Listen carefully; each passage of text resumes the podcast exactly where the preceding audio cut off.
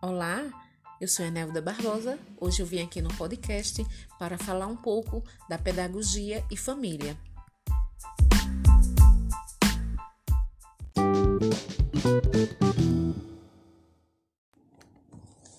Olá, hoje nós vamos refletir a temática Motivados pela Fé, Batizados em Cristo, aonde iremos focar amor, doação, fé, batizados e ser cristão.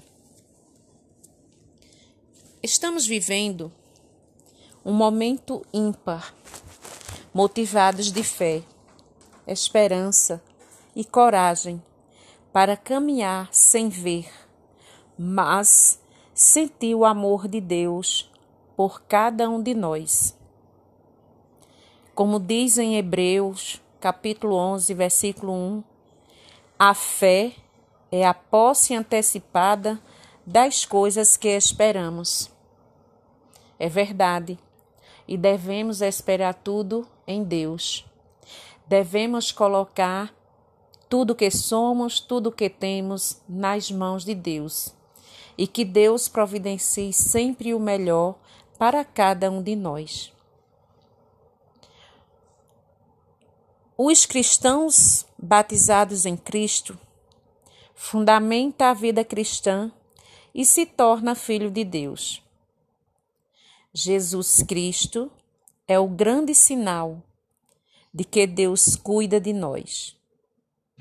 O Cristo ressuscitado envia sua igreja para que sejamos autênticos filhos de Deus, motivados pela fé alimentando nossa vida e nossa alma, realizando nossas orações diárias. Batizados, devemos viver em busca da santidade e nos tornar capazes de receber outros sacramentos. Através do batismo, recebemos a unção do Espírito Santo. Quando o Padre diz: Eu te batizo em nome do Pai, do Filho e do Espírito Santo, recebemos a Santíssima Trindade. Veja que momento significativo, que momento lindo é receber o batismo, é nos tornarmos filhos de Deus. E é uma alegria imensa para o cristão e para toda a família cristã aonde é um momento único em nossas vidas. E devemos ser sempre agradecidos a este grande amor que Deus tem por nós.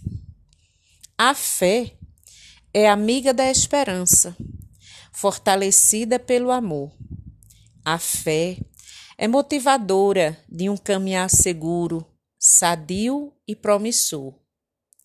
A fé possui os olhos fitos na esperança e os pés firmados no amor, sendo a ponte para uma construção sólida no reino de Deus. A motivação de cada cristão deve ser proativa, matura, de amor a Deus. É através da oração que crescemos e tornamos maduros e conscientes a palavra de Deus. Ouvir os evangelhos é dever e obrigação de todos os cristãos.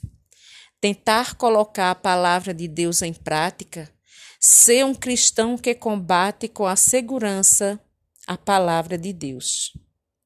Quando falamos do amor imenso que Deus tem por cada um de nós, nós estamos evangelizando, estamos levando a palavra de Deus a muitas pessoas que precisam ouvir que Deus é o ser supremo que cuida de cada um de nós nos mínimos detalhes. Sabendo que a palavra de Deus em nossa vida, ela se torna alimento quando cremos. E quando colocamos tudo nas mãos de Deus.